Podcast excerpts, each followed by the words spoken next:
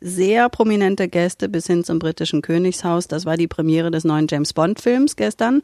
Keine Zeit zum Sterben. Nicht nur von Bond-Fans lang ersehnt, sondern auch von der Kino- und Filmbranche. Geradezu ein Sehnsuchtstitel, von dem man sich jetzt erhofft, dass er die Menschen auch dauerhaft zurück in die Kinos bringen könnte. Kann das aufgehen oder ist die große Zeit der Kinos nicht vielleicht sowieso unwiederbringlich vorbei, weil die Menschen sich die Filme per Streaming-Dienst auf ihre großen Fernseher zu Hause holen?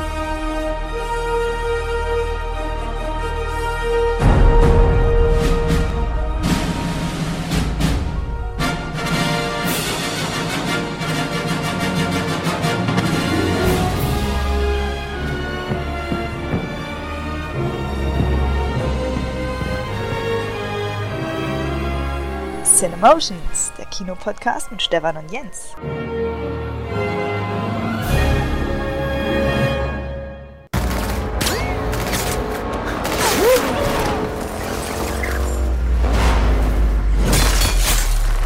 Es ist Daniel Craigs letzter Auftritt als James Bond. Zieht er wieder mehr Menschen in die Kinos? Das ist zumindest die Hoffnung vieler Kinobetreiber, auch die von Helmut Rehbein, Theaterleiter im Cinestar in Düsseldorf. Der Bond-Film hat als solche sicherlich einen positiven Effekt auf, die, auf, die, äh, auf den Herbst oder auf den Winter, je nachdem, wann er gestartet ist. Ähm, aber es gibt ja noch äh, viele andere gute Filme, die jetzt demnächst starten. Insofern ist es vielleicht nochmal so ein Push für die Kinogäste, die jetzt bis jetzt noch nicht im Kino waren, die jetzt ins Kino gehen wollen, trotz Maske und den ganzen Corona-bedingten Vorschriften. Die Kinos in Deutschland haben seit Juli wieder geöffnet und seitdem 19,1 Millionen Tickets verkauft. Weniger als im Vor-Covid-Zeitraum im Jahr 2019. Dort waren es nämlich 26 Millionen Tickets. Das sei gar nicht so schlecht, findet der Branchenverband und trotzdem schrieben viele Kinos wegen der Pandemie noch rote Zahlen. Jens. Stefan. Das war der Einstieg in unsere Bonn-Folge, deswegen auch außerhalb des Rhythmuses, äh, nicht am Montag, die wird direkt am Freitag zum Startwochenende rauskommen.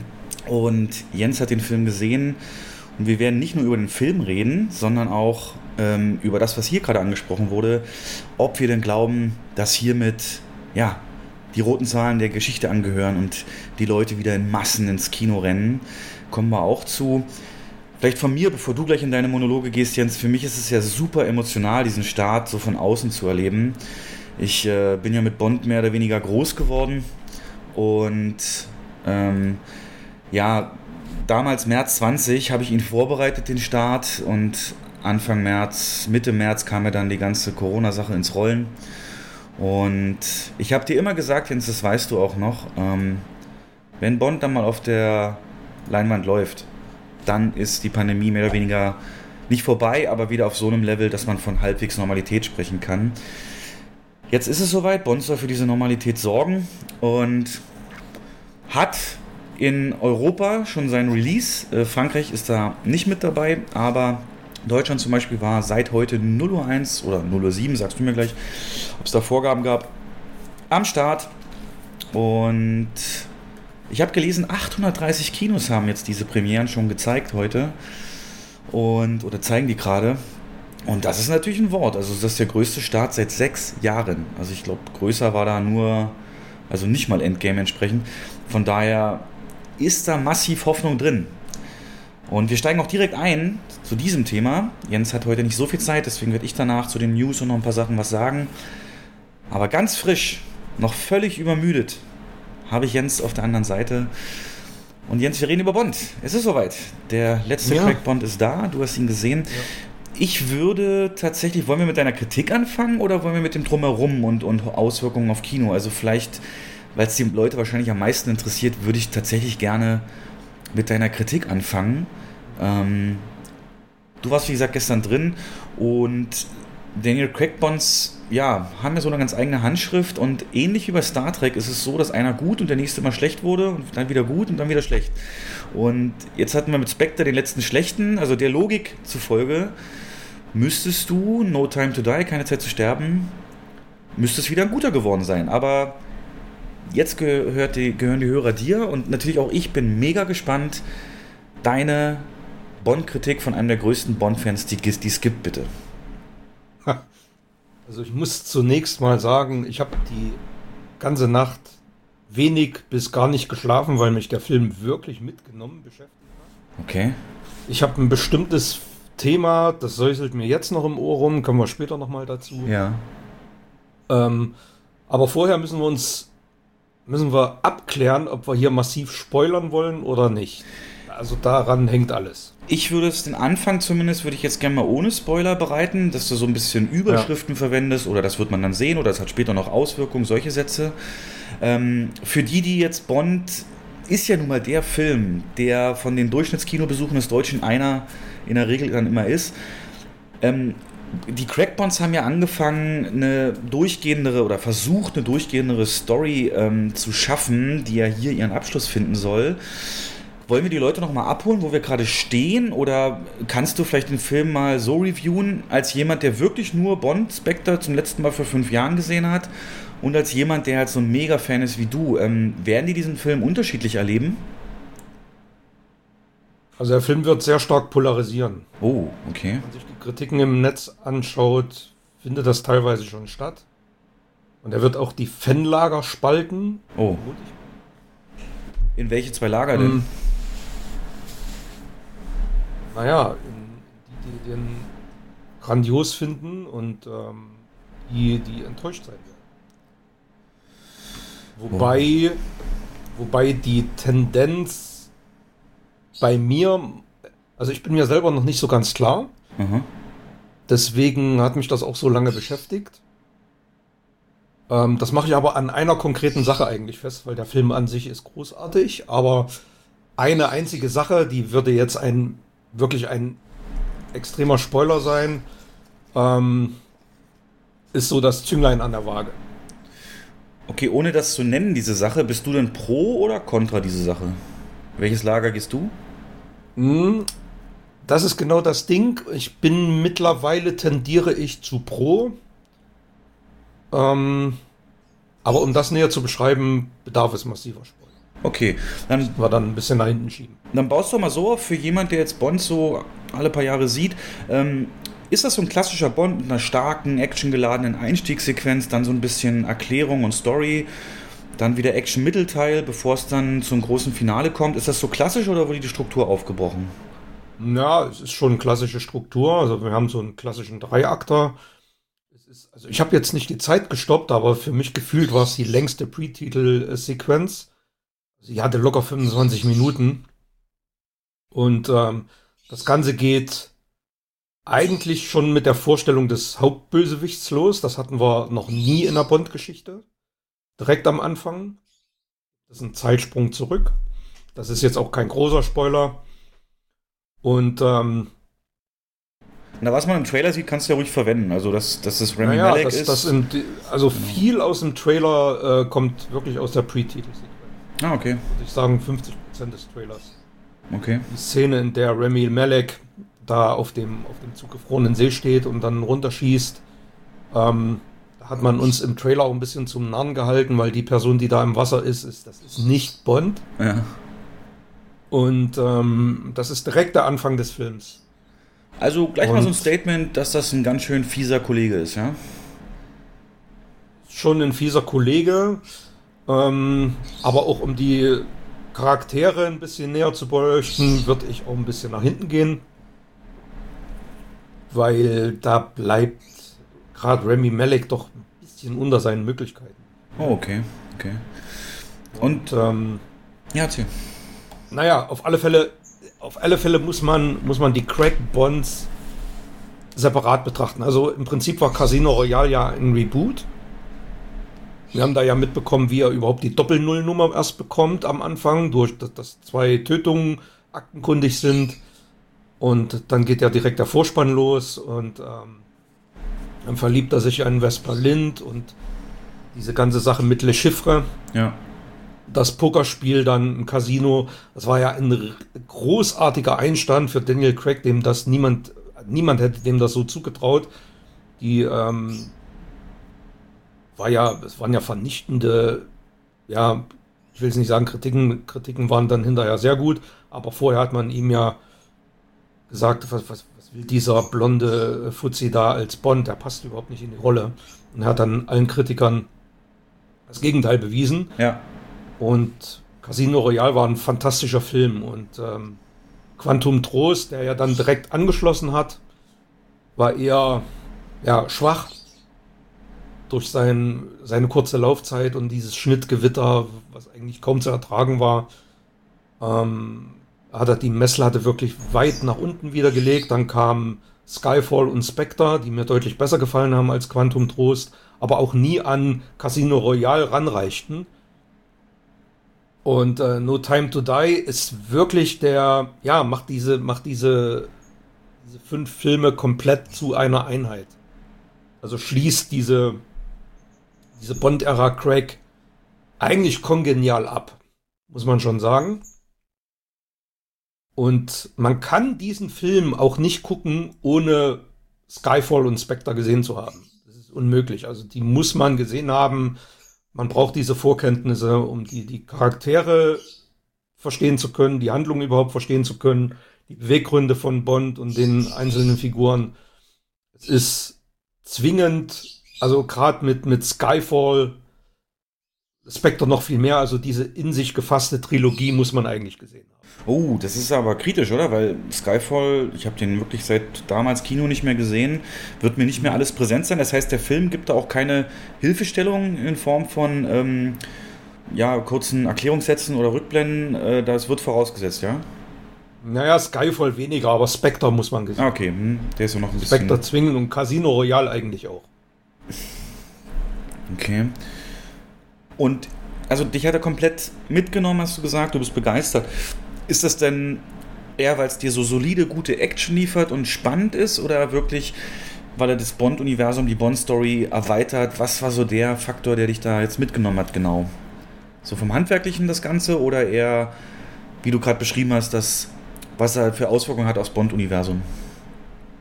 Ja, also die, die Auswirkungen aufs Bond-Universum sind immens. Und äh, die sind noch gar nicht abzusehen.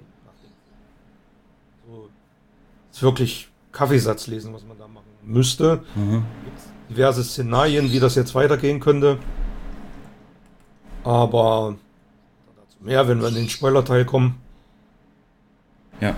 Insgesamt ist der Film handwerklich solide gemacht. Das ist äh, der, der ist, der hat tolle Actionsequenzen, die aber nicht over the top inszeniert sind. Also wir fliegen hier nicht mit, mit Autos ins Weltall oder sonst irgendwas.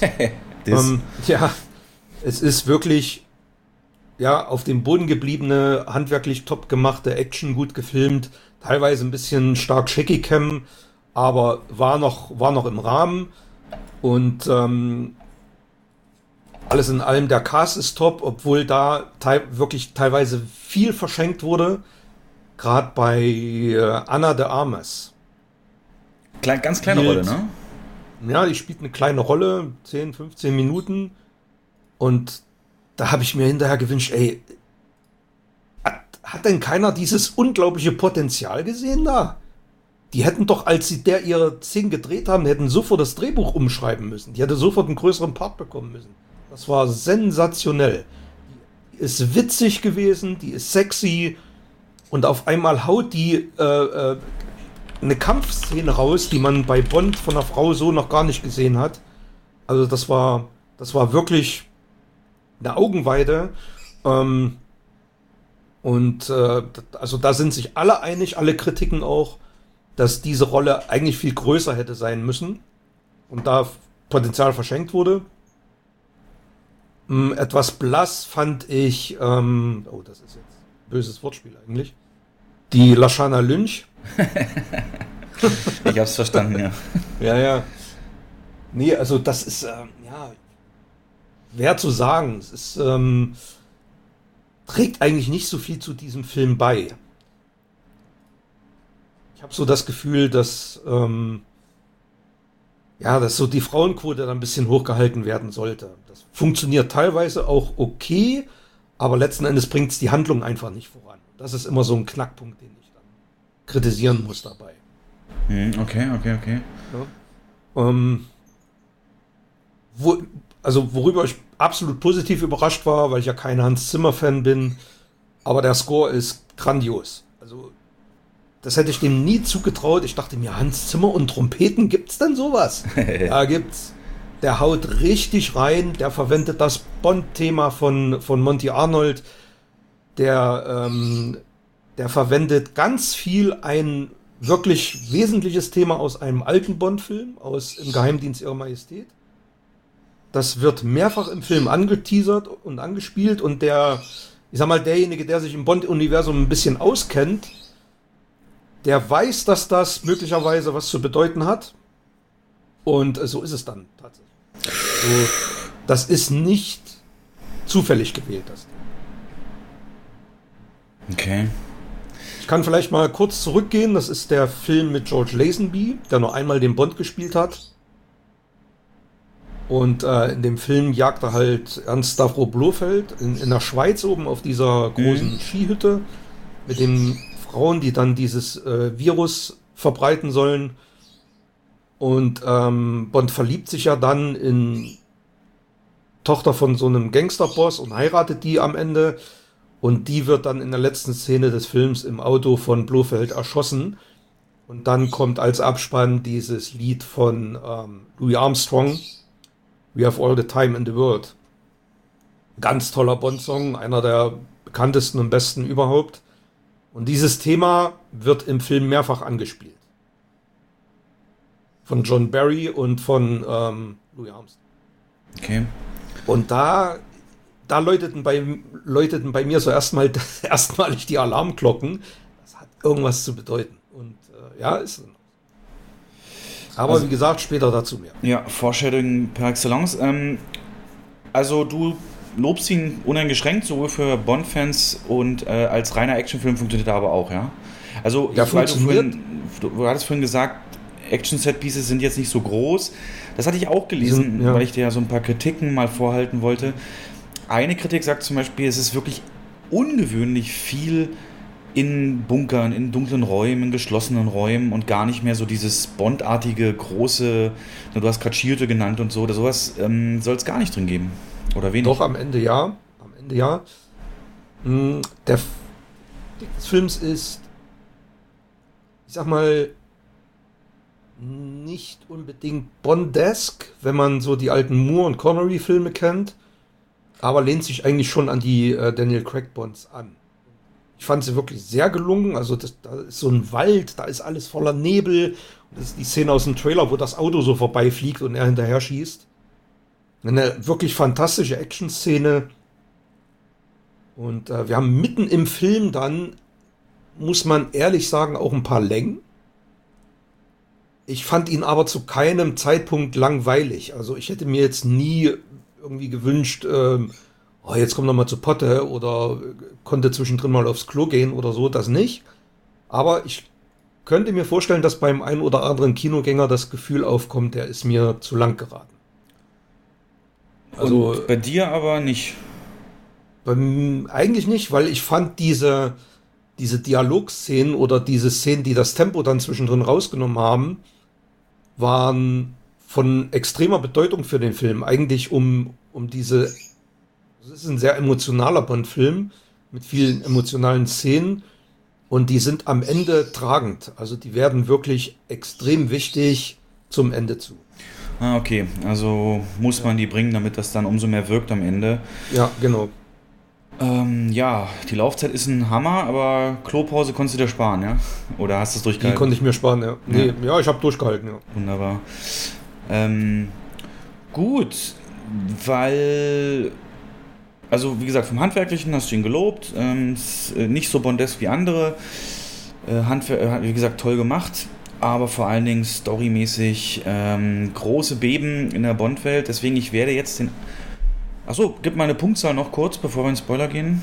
So jetzt, so frisch, weiß ich, kann sich noch ändern, aber jetzt so aus dem Stehgreif, entweder auf einer 10er oder 5er Skala. Auf einer Fünfer-Skala liege ich so zwischen dreieinhalb und vier von fünf. Aha, ist ganz interessant. Ungefähr. Denn ich habe hier ein Bild gefunden im Netz, dass alle Bonds auf dieser Filmtagebuchseite, die ich auch nutze, alle Reviews, die jemals da jemand eingetragen hat, ähm, kompiliert hat. und der bestbewertete ist äh, Casino Royale mit 3,9 von 5. Also, wie du schon sagtest, scheint der auch für dich auf einem Level oder ähnlich Level Casino Royale zu spielen. Ähm, die beiden zweitbesten, nur für dich zur Info, sind Skyfall und Goldfinger. Und dann haben wir noch mit 3,5 GoldenEye, also relativ viel neuere, aber auch ähm, der Spion, der mich liebte 3,4 und Dr. No 3,4. Aber unabhängig davon bist du da ungefähr auf Range. Absolute Empfehlung also. Und genau, dann würde ich ähm, jetzt in ein paar Sekunden schalten wir auf Spoiler um. Wir haben Kapitelmarken, liebe Freunde. Das heißt, ihr könnt einfach ähm, unten in eurem Podcast-Player auf Weiterklicken, dann kommt das nächste Kapitel und dann sind die Spoiler auch schon direkt vorbei. Deswegen macht jetzt Pause oder klickt weiter und dann eröffne ich jetzt den Spoiler-Teil. Herr Jens, was ist es denn jetzt für eine große Sache, die die Welt spalten wird, der Bond-Fans? Also ich muss, ich muss wirklich warnen. Wollt ihr den Film noch sehen? Also wer das jetzt hört und den Film noch nicht gesehen hat und den Film unbedingt sehen will, hört es euch bitte nicht an, meine Spoilerkritik. Lasst es mal kurz weiter. wirken. Lasst Es, mal ist, ähm, es, es wird euch den Film möglicherweise verhageln. oh, Das meine ich jetzt wirklich ernst. Ich habe hier im, im Netz steht auf einer Seite der schlimmste Spoiler aller Zeiten und dem kann ich kaum was hinzufügen. Ja. Okay, dann werde ich diesen Spoiler auch in die Beschreibung des Podcasts mit reinmachen, dass man da auf jeden Fall auch schriftlich gewarnt ist. Und ich habe es gerade gesagt, du hast nochmal darauf hingewiesen, ihr hattet genug Zeit. Wer es noch gucken will, zum nächsten Kapitel oder hier pausieren. Aber ab jetzt äh, gilt übrigens auch für mich, ich werde keine Zeit finden, den äh, im Kino zu schauen. Und hatte mit Dune mein, mein, mein Big Screen-Erlebnis. Achso, wollte ich dich nachher auch nochmal fragen. Dune versus den, was so das bessere Kinoerlebnis ist, aber können wir gleich, ähm, wenn wir da auf die Auswirkungen gehen, machen. Aber ihr seid gewarnt. Und in dem Sinne, hau den Spoiler mal so raus, dass er für Leute, die jetzt den eben auch nicht mehr gucken wollen, aber trotzdem den Spoiler verstehen wollen, vielleicht, falls das nötig ist, die Vorgeschichte, warum der so wirkt, ähm, damit der dann eben auch im Kontext gesetzt wird. Ja, mach's mal spannend. Gut, dann muss ich ganz grob die Handlung zusammenfassen. Ja, also aus Spectre ist Bond ja noch mit der Madeleine Swan zusammen. Oh, wer war das denn? Die, to die, das ist die Tochter von dem Mr. White gewesen. Sch äh, Schauspielerin? Welche war Der das? Hand, die, die Lia Seydoux. Ach, die auch im Trailer. Hm, das ist also die Genau. Partnerin. Okay. Stimmt, die hat ihn doch Genau. da am Ende auf der Straße gefunden, ne? Als er da. Der, wie ging Spectre aus? Der wurde doch irgendwie vor dem MI6-Quartier. War das nicht so? dass Naja, der- Spectre, der, der Blofeld wurde äh, festgenommen, also der darbt ja da in einem, in einem Gefängnis, hermetisch abgeriegelt, in so einer Hannibal Lecter-Zelle äh, sitzt er drin. Und ähm, sie ist die Tochter von Mr. White, dem Handlanger von, ähm, von Blofeld im Prinzip und von, von Le Chiffre. Ein Vermittler damals. Und der hat sich ja selber umgebracht, Bond ihm die Gelegenheit gegeben hat, sich selber zu richten, hat ihm die Waffe dahin gelegt. Und die beiden sind dann Liebespaar geworden.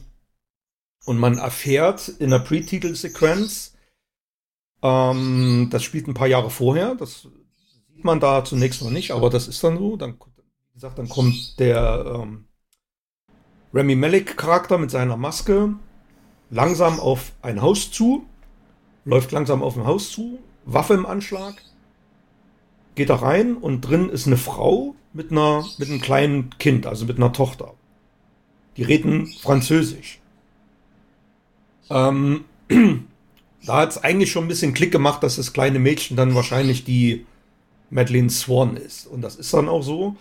Und der Safin, der Remy Malek Charakter, bringt die Mutter um, er tötet sie und jagt dann die Kleine raus auf diesen zugefrorenen See, die bricht ein. Und dann ähm, schießt er ins Wasser. Und dann ist diese Szene aber auch schon fast vorbei. Also man sieht nicht, wie er sie tötet, er verschont sie offenbar. Und ähm, dann geht's, dann machen wir einen Zeitsprung und nach und dieser Zeitsprung schließt direkt an Spectre.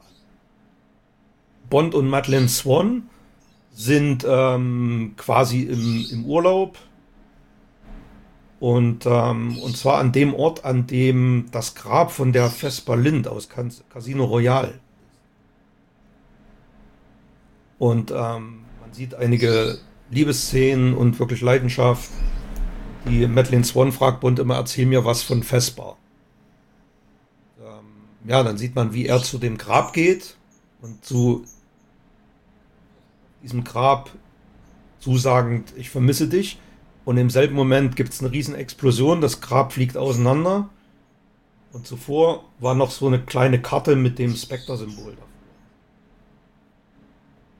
Ähm, dann rennt Bonn zu Madeleine Swan hin und äh, sieht auch schon, wie die verfolgt werden. Dann gibt es eine wirklich geniale Verfolgungsjagd.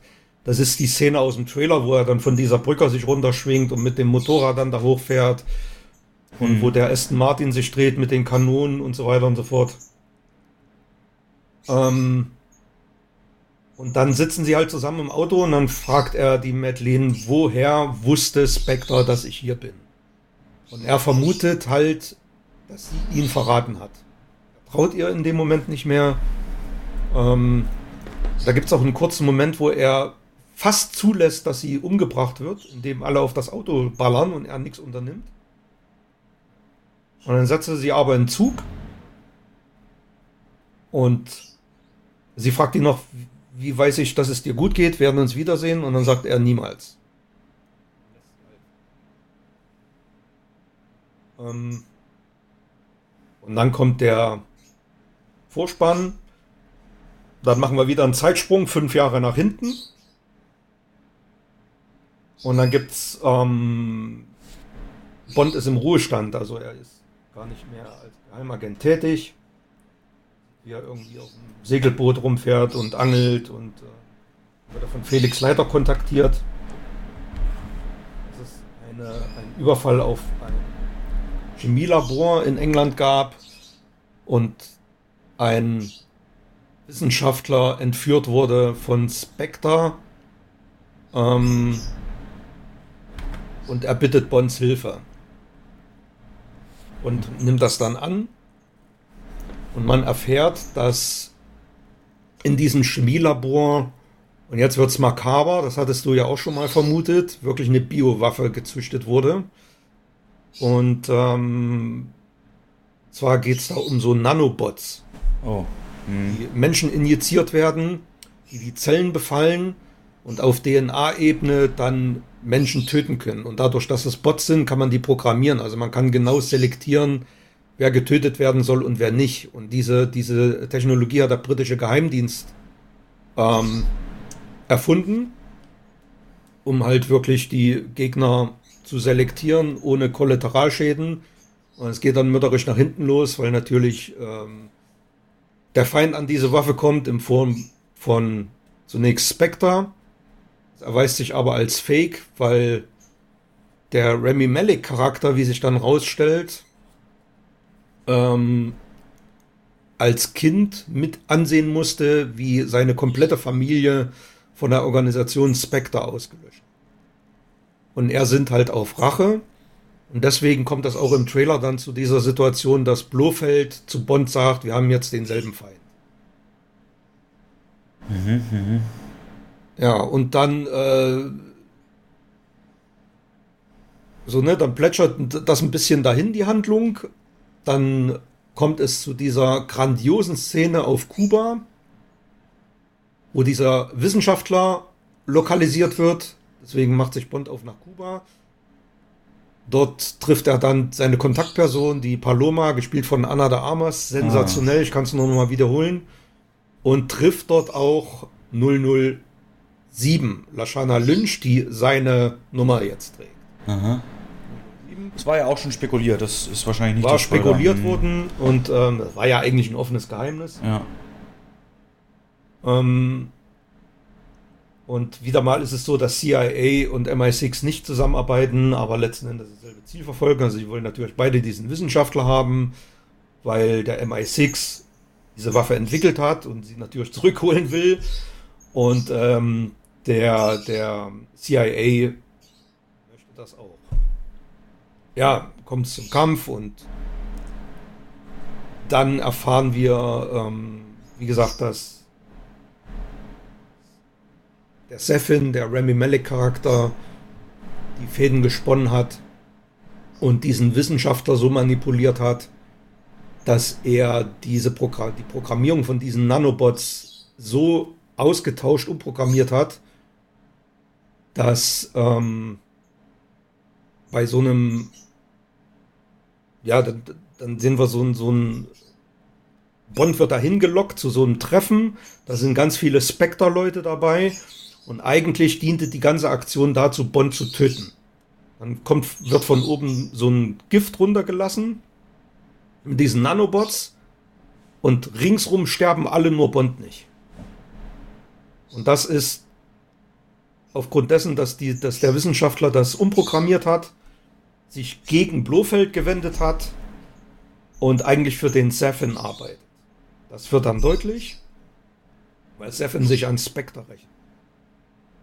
Und ähm, ja, und seine Intention ist dann nicht nur, sich an Spectre zu rächen, sondern dann auch noch, und das wird mir nicht ganz klar, warum das so ist, was seine Beweggründe sind.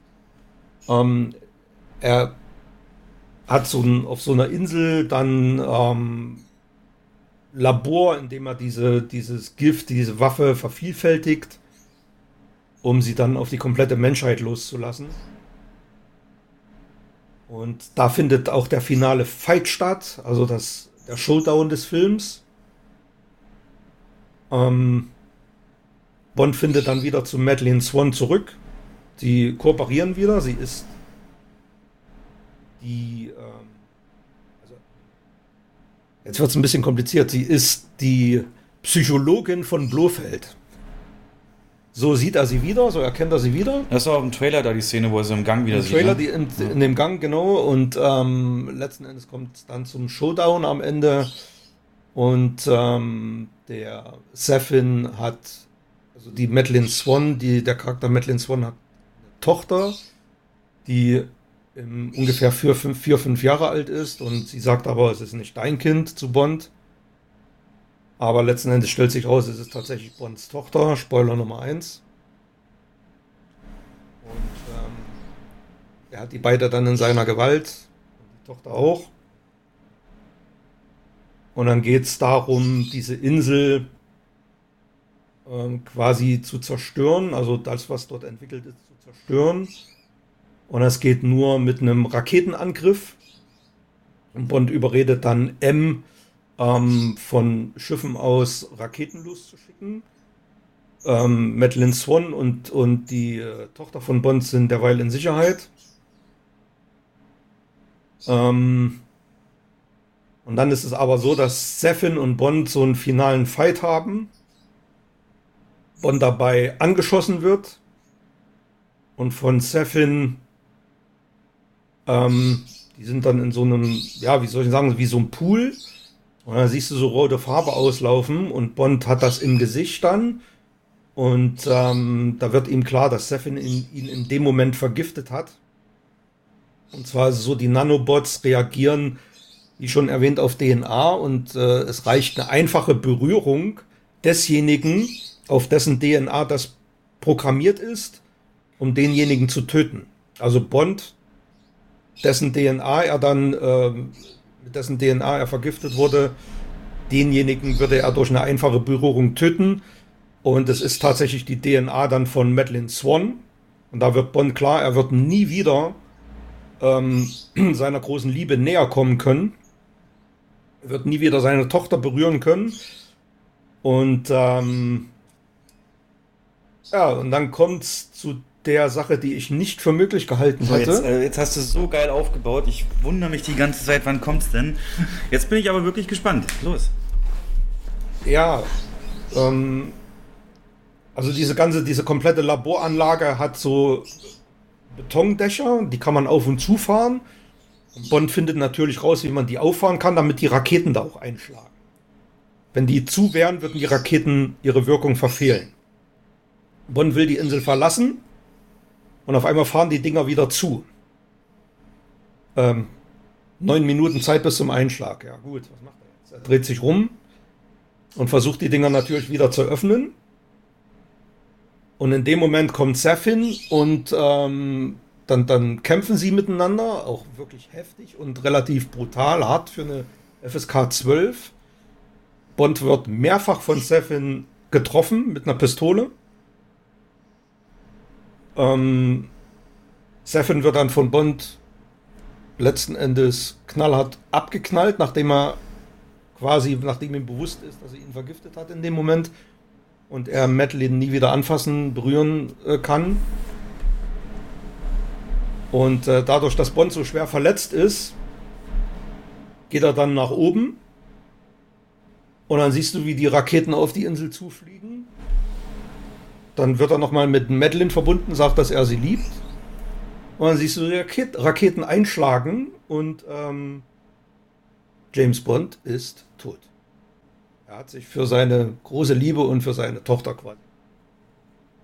Das Ende der Ära Daniel Craig als Bond und das riesengroße Fragezeichen, ist das jetzt das Ende der Ära Bond überhaupt? Und das ist das, was mich so beschäftigt hat, hm, was mich wirklich die ganze Nacht hat wach liegen lassen. Ähm, ich habe es für mich noch nicht so komplett einordnen äh, also ich bin ein bisschen unterwältigt, also jetzt ohne das böse zu meinen, weil das war ja nur auch eine Spekulation, die mehr als deutlich im Raum stand, ähm, dass Bond oder Craigs Charakter wirklich buchstäblich sterben wird. Äh, dann noch mit so einem Titel halt. Ähm, ich habe nicht, habe hab ich nicht für möglich gehalten, dass sie Bond sterben lassen.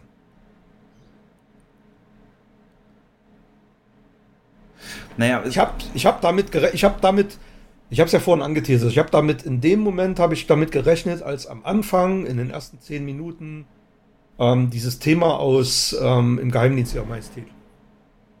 Und da ist es so, dass Bond am Ende halt auch seine große Liebe verliert. Also er nicht stirbt, aber sie stirbt. Und dass dieses Thema da eingesetzt wird, als beide im Auto fahren, das deutet darauf hin, dass das nicht gut ausgehen wird am Ende. Für einen von beiden für einen von beiden. Und ähm, da sie ja eine Tochter hat und das eigentlich die Story wiederholen würde, aus im Geheimdienst ihrer Majestät sie dann sterben zu lassen, wäre ein bisschen, hm, ich sag mal, mhm. langweilig. Ja. Langweilig ist vielleicht zu viel ausgedrückt, aber wäre zu vorhersehbar gewesen. Deswegen habe ich in dem Moment schon gedacht, dass äh, Bond das Ding wahrscheinlich nicht überleben wird. Aber äh, so richtig dran geglaubt habe ich trotzdem nicht. Ja, klar. Ich kann mir nicht vorstellen, dass dieser, konnte mir nicht vorstellen, dass dieser, dieser Archetyp, Bond ist für mich eigentlich nie in eine, eine so, so, so, eine Filmfigur wie Ethan Hunt oder so. Bond ist wie, wie eine Comicfigur, wie so ein unsterb, äh, unsterblicher Comicheld irgendwie. Und, ähm, dem konnte doch noch nie irgendwas anhaben. Der wurde schon so oft angeschossen oder verletzt oder sonst was, aber der hat doch immer der hat am Ende immer die Frau bekommen äh, und am Ende stand auch immer James Bond will return. Das steht hier übrigens auch. Der Abspann ist zu Ende und dann steht James Bond will return. Da hast du doch deine Antwort. Ja, aber wie? Ähm, ich weiß auf jeden Fall genau, was du meinst. Es wäre wahrscheinlich für mich so, wie wenn Optimus Prime zersprengt wird irgendwie am Ende von einem Film oder für Harry Potter-Fans eben der. Ähm, aber es gibt ja schon seit längerem die Theorie, dass James Bond ein Deckname ist, der, der weitergegeben wird. Also wie die Nummer weitergegeben werden kann, was wir ja gesehen haben in dem Film, soll auch dieser Deckname weitergegeben werden können. Und damit. Es gibt. Ja, ja es gibt ein Easter Egg in dem Film. Als Bond-Film, als Bond-Fan äh, muss das auffallen. Da würde ich sagen, ist die Theorie, sofort mache ich einen Haken dran. Okay, erzähl. Und zwar gibt es im Hauptquartier vom MI6 ähm, hängen Bilder an der Wand. Und das Bild, auf das man genau drauf zuschaut, ist von Judy Dench, also die. Vorher die M gespielt. Ja. Vorgängerin von, ähm, vom jetzigen. Ralph Finessen. Und links daneben hängt das Bild von M aus den Roger Moore Bonds. Nee. Das ist schon wieder cool. Das ist richtig cool. Und da habe ich ein riesen Grinsen im Gesicht gehabt, als ich das gesehen habe. Und das würde bedeuten, dass alle Bond-Filme vorher, sowohl Connery, Moore, Dalton, alle Kanon sind. Ne? Dass mhm. es hier kein Reboot ist, sondern dass das alles Kanon ist. Und das würde die Theorie stärken, genau wie die, es wird im Film sogar äh, damit gespielt, dass man, dass mehrfach gesagt wird, 007 ist nur eine Nummer. Ne? Als ja. sie äh, hier die, die, die Lashana Lynch, der Charakter, die Nummer dann wieder abgibt an Daniel Craig, ja. an Bond. Und äh, sie sagt, es ist nur eine Nummer. Und das würde dann quasi auch auf den Namen treffen. James Bond ist nur ein Name, der weitergegeben wäre. Also diese Theorie wird durch diese Bilder an der Wand gestärkt. Allerdings habe ich mir dann gedacht, was ist denn dann mit solchen Charakteren wie Blofeld? Blofeld gab es bei den Connery-Bonds mhm. und gibt es jetzt auch bei den Crack-Bonds. Das würde diese Theorie wieder zunichte machen. Ja, hast du recht. Ne? Also, das würde wieder den, den Reboot-Charakter äh, Ja, oder warum hängt den, dieses Bild. Ja, ja aber warum hängt dann dieses Bild an Wand? Oder man sagt nur, Moore ist Kanon und Connery nicht. Aber Moore ist, Moore und Connery hängen zusammen, weil ähm, es ist eine Rolle, gespielt von mehreren Schauspielern, weil Roger Moore in einem Bond-Film das Grab seiner Frau besucht. Das, gerade eben gesagt ja. habe, von dem George Lazenby Bond. Und da auch kurz am Anfang gegen Blofeld. Ja. Und eine, eine, eine, weitere Option wäre für mich ähm, einfach ein Reboot. Dass man einfach nochmal neu anfängt. Halte ich aber für eher unwahrscheinlich, weil man das ja mit Daniel Craig schon mal gemacht hat. Ähm, und die dritte Option, die ist, dass man Bond komplett, dass das wirklich der allerletzte Bond-Film war. Das ist für mich die dritte Option. Ähm, noch was Spoiligeres, bevor ich darauf antworte, weil das können wir auch dann wieder ohne Spoiler weitermachen? Gibt es noch irgendwas, wo du sagst, also das, also es soll ja unglaublich viele Anspielungen geben generell auf alte Bond-Filme. Du hast jetzt ein paar genannt. Ähm, sonst noch irgendwie was du loswerden willst? Also es gibt natürlich, es gibt natürlich Gadgets, es gibt eine, ähm, er bekommt von Q hat eine relativ große Rolle und äh, Q outet sich als schwul in dem Film. Ah, nur in so einem Nebensatz habe ich gelesen, ne? Naja, die sind bei, also Bond taucht bei ihm zu Hause unter. Er ist natürlich nicht offiziell Teil vom, vom äh, MI6. Und ähm, Bond und die, die also seine 007 Nachfolgerin und Moneypenny überreden Q zu Recherchearbeit und bisschen Hacken und so. Und ähm, da sind sie bei ihm zu Hause und da hat er gerade einen Tisch für zwei gedeckt und sagt, ich bekomme in 20 Minuten Besuch und er kommt gleich. Und und da, das ist halt der Nebensatz, wo man, ja, er erwartet halt einen Mann. Und die Lashana Lynch, wollte ich noch wissen, die sollen sich halt die ganze Zeit so gegenseitig dissen, so ein bisschen. Ist das so eine, so eine aufgesetzte, also was, was, hat's, was ist sie für ein Typ? Ist sie, ist die, also will die einfach nur zeigen, ich bin besser als du und weiß ich also sieht mir schon im Trailer, komm mir nicht in den Weg, so, ich schieße dir in ein kaputtes Knie und in ein gesundes Knie und whatever. Äh, hat die irgendwie noch eine Relevanz oder ist das einfach nur, damit die sich so ein bisschen gegenseitig anstenkern? Naja, sie macht ihm schon deutlich, dass sie ihm in nichts nachsteht. Dass sie nicht, nicht seine, quasi nicht sein Ersatz ist, sondern, sondern wirklich eine gleichwertige Nachfolgerung auf die 007-Nummer. Das in relativ kurzer Zeit hat sie das wohl erreicht. Und äh, es kommt aber wirklich sehr schnell zu einer Zusammenarbeit. Also die ähm, arbeiten dann eng zusammen und anfänglichen Neckereien ähm, schlagen dann um in eigentlich schon in Sympathie. Okay. Hm, Respekt dann auch, ja. Respekt, Respekt voneinander. Und da gibt es auch eine witzige Szene, als Bond wieder eingesetzt wird als Doppel-Null-Agent ähm, ähm, da fragt sie dann M immer, ja, welche Doppel-Null, welche Nummer? Also sie will dann immer wissen, bin ich jetzt 009 oder ja.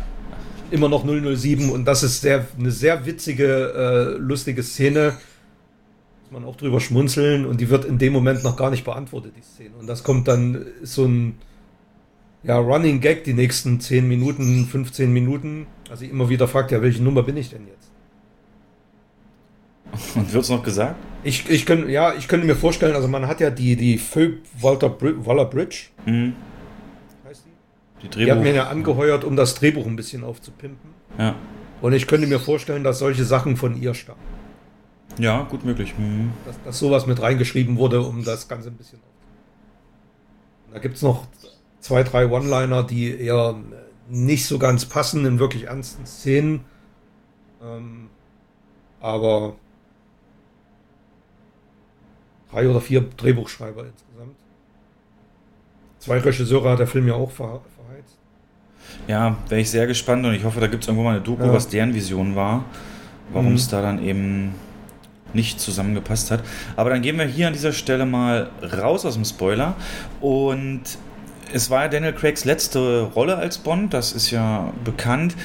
Und ich habe heute erst auf Facebook gelesen, wieder so eine Filmnachricht, äh, dass MGM äh, gesagt hat, also zwei relevante Dinge zum ganzen Bond-Franchise, nämlich einmal, dass Amazon ihnen versichert hat, Bond wird weiter exklusiv Kinofilm sein, auch in Zukunft.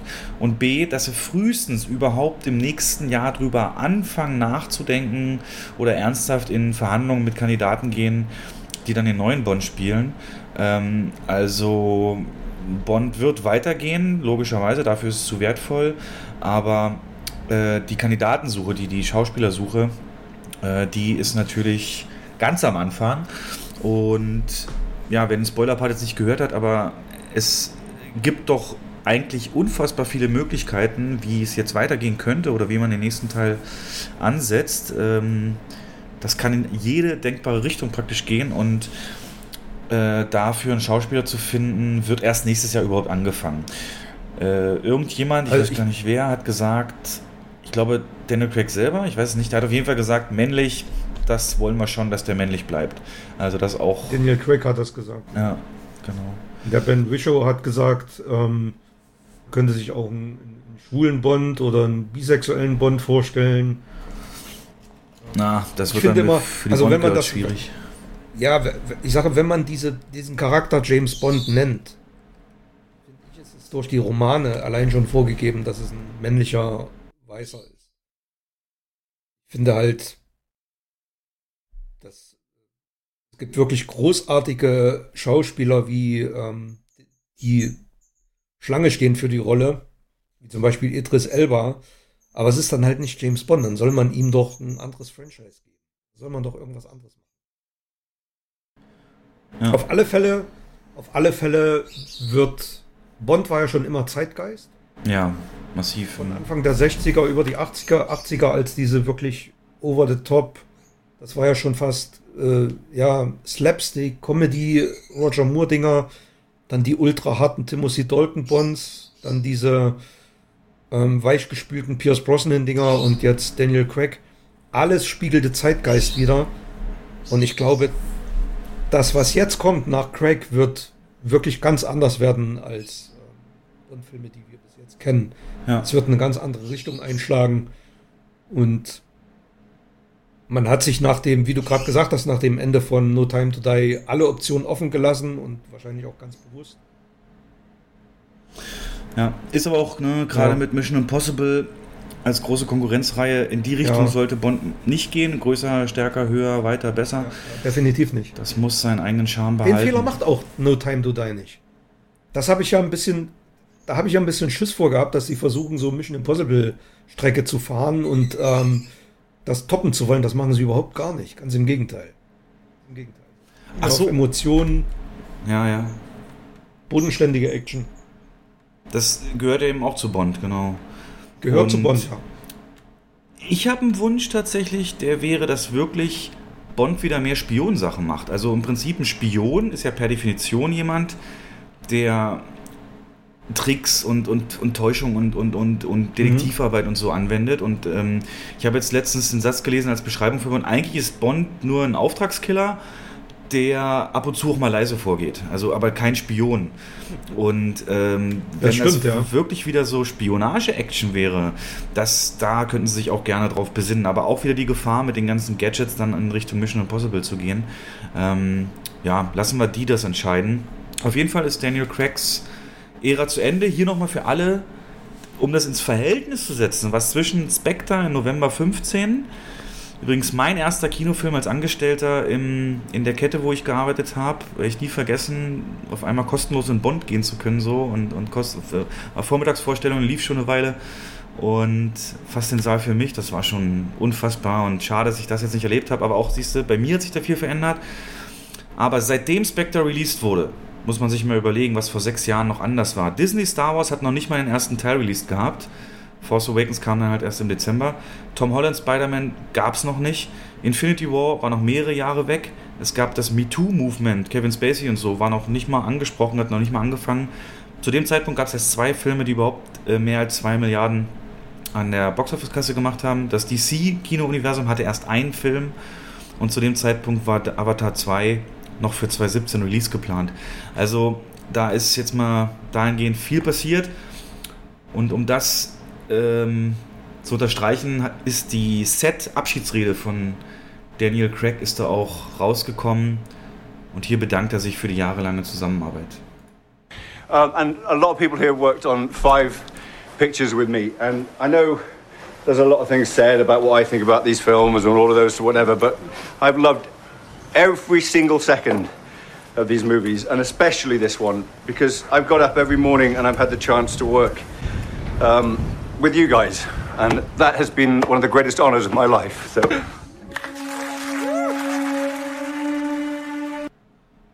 Jo, da wurde er ganz emotional. Und weil- dann kommt das Thema. Übrigens, das war's wieder. Ach, das ist das. Okay. We, we have all the time in the world, ja. Selbst bei so einem. Cool. Selbst damit drin. Ja, dann noch ganz kurz zum äh, Kino, Erlebniskino, ähm, Gefühl und, und die Boxoffice-Chancen. Also, es, wie gesagt, wird wahrscheinlich der erste Film seit Pandemie sein, der wieder 100 Millionen Wochenende schafft. International jetzt gesehen. Also, USA startet erst nächste Woche, zwei Wochen vor Dune. Ähm, Das ist, das ist halt, ähm, das könnte zur Gefahr werden, weil, also die Gefahr der Spoiler hier, die sind ja immens. ja, bis er da ist. Mhm. Könnte, also die Gefahr ist, dass einige abgeschreckt werden, wenn sie wissen, wie der Film endet. Ich hoffe mal, dass es nicht dazu kommt. Also die Zahlen jetzt hier für Deutschland, die Vorverkäufe, die sind ja War wahrscheinlich ausverkauft bei dir, ne?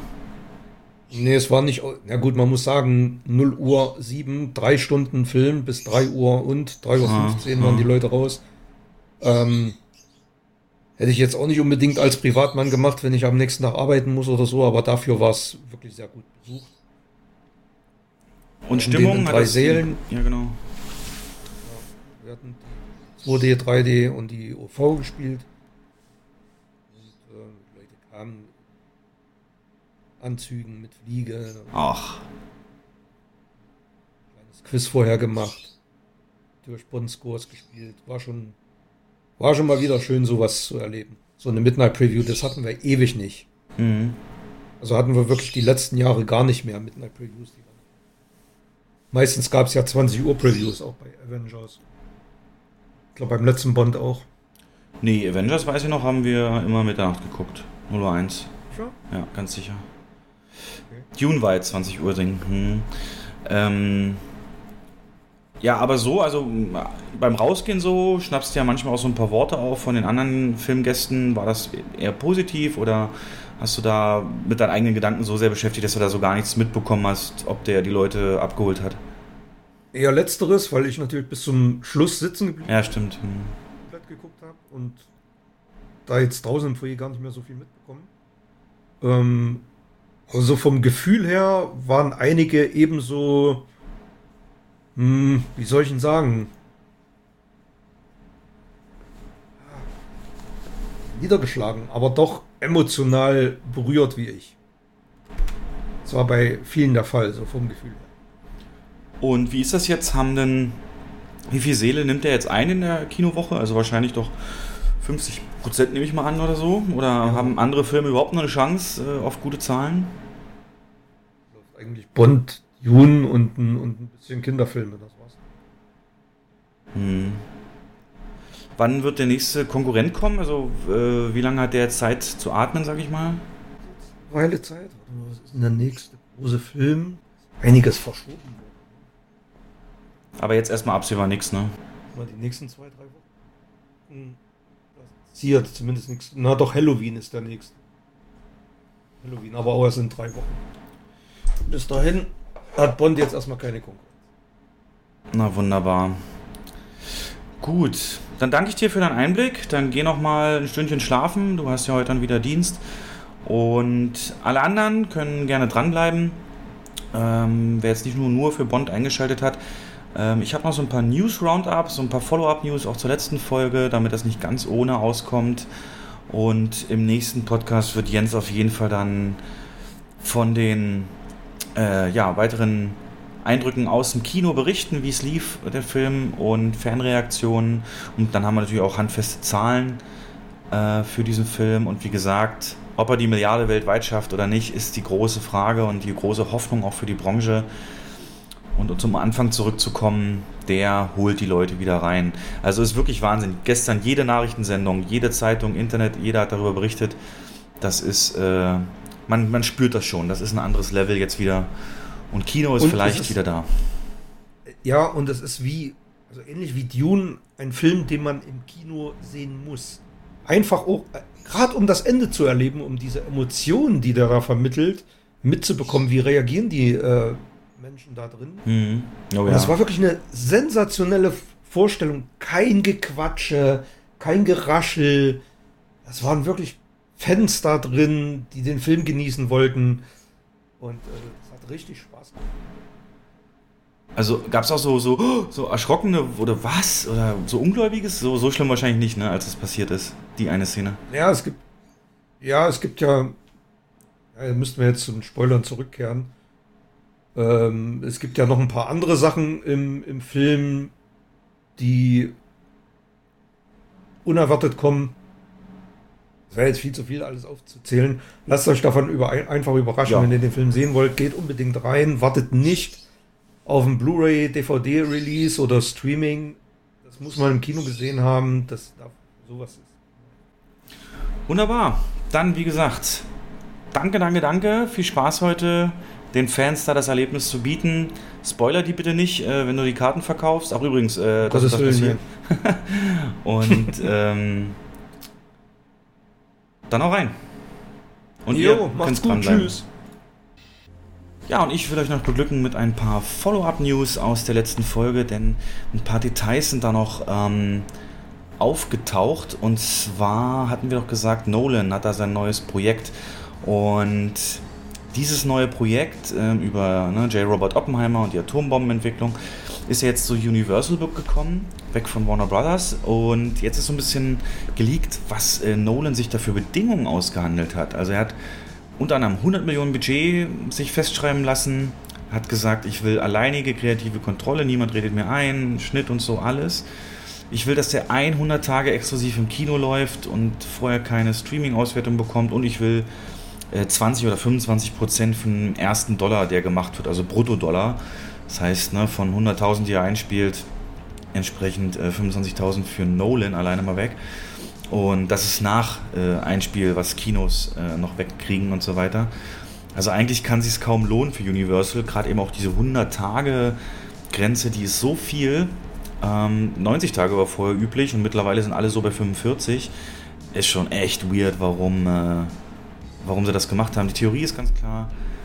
Der Grund ist, dass sie ihn dann eben unter Vertrag haben, guten Willen bewiesen haben und dann vielleicht auch mal, ja, eher seinen, also eher Universals Wünschen dann mal nachkommt und natürlich auch Talent anlockt. Aber ob er sich da nicht ein bisschen viel geben lassen hat für so einen, sag ich mal, auch Nischenfilm, muss man gucken, ob das entsprechend gut geht. Ebenfalls Follow-up-News. Ähm, wir hatten letztes Mal über Paramount gesprochen, dass da der Studiochef raus ist und jetzt ist auch die Emma Watts weg, ähm, die Filmchefin bei Paramount. Und ja, wurde ihr nahegelegt, dass sie wahrscheinlich dort nicht so viel Zukunft hat unter den neuen Eigentümern mit dem neuen Chef, der aus dem TV-Business kommt und die Muttergesellschaft eben auch ganz klar den Streaming-Service da pushen will. Also die beiden äh, lang vertrauten Namen dort jetzt nicht mehr tätig. Sieht alles nicht so gut aus für Paramount. Die haben jetzt gesagt, so fünf bis sieben Kinofilme wären es vielleicht noch im Jahr. Aber ansonsten eher Streaming und Kino gleichzeitig Release. Schade, schade, schade.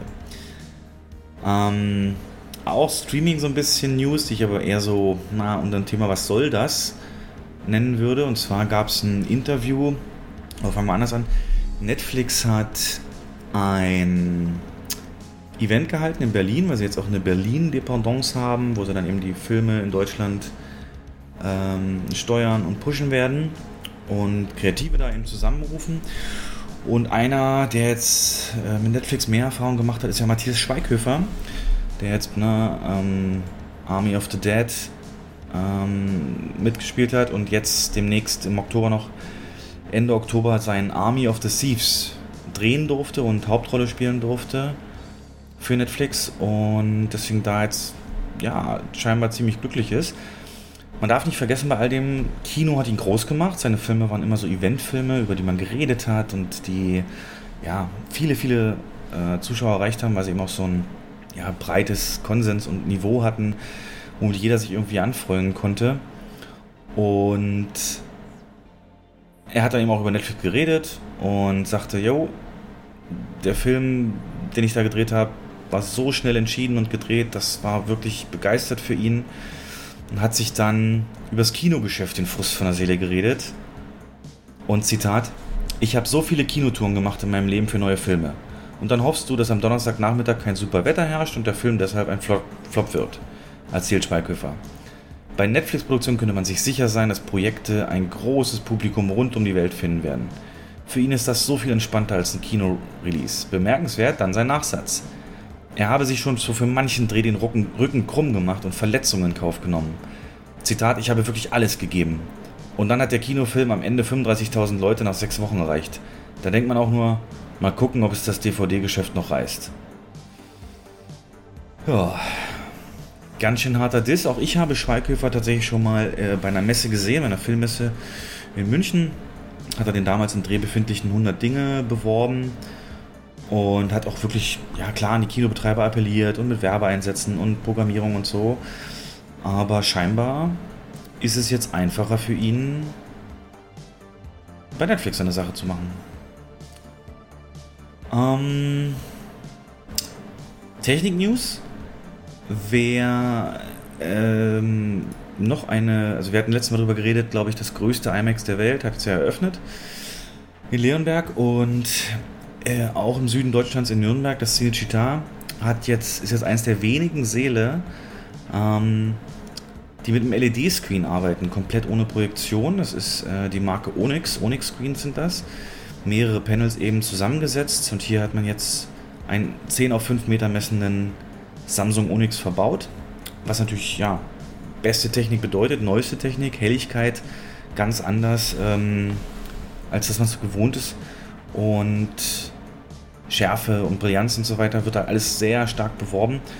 Und wer dann in der Nähe wohnt, der kann im Kino 4 gerne einmal diese Art der Projektion, streng genommen ist es ja keine Projektion mehr, diese Art der Wiedergabe testen. Ähm, ansonsten noch zwei Branchen-News. Und zwar wollte ich sagen, dass unser ehrwürdiges Studio Babelsberg in Deutschland, das ja in den letzten Jahren schon auch immer eine gute Adresse ist für Filmprojekte, aber eben auch beispielsweise, ähm, was war jetzt hier der letzte Film, Matrix 4 und solche Geschichten, vorher Tarantino. Große Namen hat er schon angezogen, eine gute Instanz in Deutschland. Und die Gerüchte ja, äh, sind jetzt bestätigt, dass ein amerikanischer Investor ein Kaufangebot vorlegen wird für Studio Babelsberg. Und zwar die Firma TPG Real Estate Partners. Ähm, wollen eine Mehrheitsbeteiligung dort und ja, man will es auch eingehen, das äh, Angebot. Über die Aktionäre will man die überreden. Äh, mit dem Grund, dass ja, man damit dann eben auch weitere Investitionen tätigen kann mit der frei gewordenen Kohle dann. Ja. Mal gucken, ob das nicht nur ein Spekulationsobjekt ist, sondern dann auch dauerhaft ähm, gut bleiben kann und gut wird und seinen Namen noch mehr schärft und profiliert. Und ansonsten, vielleicht habt ihr es demnächst in Nachrichten, vielleicht nicht, wir werden sehen. Aber Hollywood steht möglicherweise kurz vor einem Streik seiner Arbeiter. Und es gibt die Organisation dafür, die Gewerkschaft, die International Alliance of Theatrical Stage Employees. Ähm, die werden abstimmen, ob 60.000 von ihnen im Oktober noch äh, in den Streik gehen wollen. Und das könnte massive Auswirkungen haben, denn natürlich kein Film funktioniert ohne die Techniker, die, die, die Caterer, die, ähm, die Zuständigen, die äh, selbst so kleinere Sachen, Hairstylisten und so weiter, ähm, würde kein Film zustande kommen. Da kann der Starname noch so groß sein oder der Regisseur. Es sind da diese vielen, vielen Hände, die bei so einem Film, ihr kennt ja alle so Abspannlängen, da eben mithelfen in verschiedensten Bereichen. Ist auch immer für mich super interessant, Abspänne zu lesen. Äh, in welchen Bereichen da eigentlich Leute gecastet werden und welche Zuständigkeiten vergeben sind. Naja, und wenn 60 von denen äh, in Streik gehen, kann man eigentlich so gut wie jedes Produktionsvorhaben vergessen.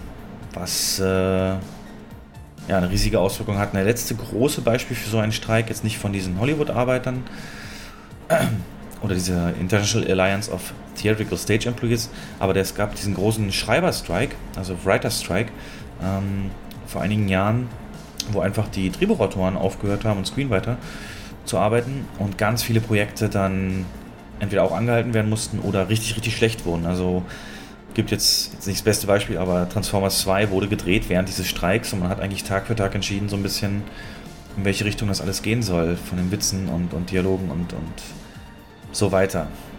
Und das hat große Spuren hinterlassen. Genau.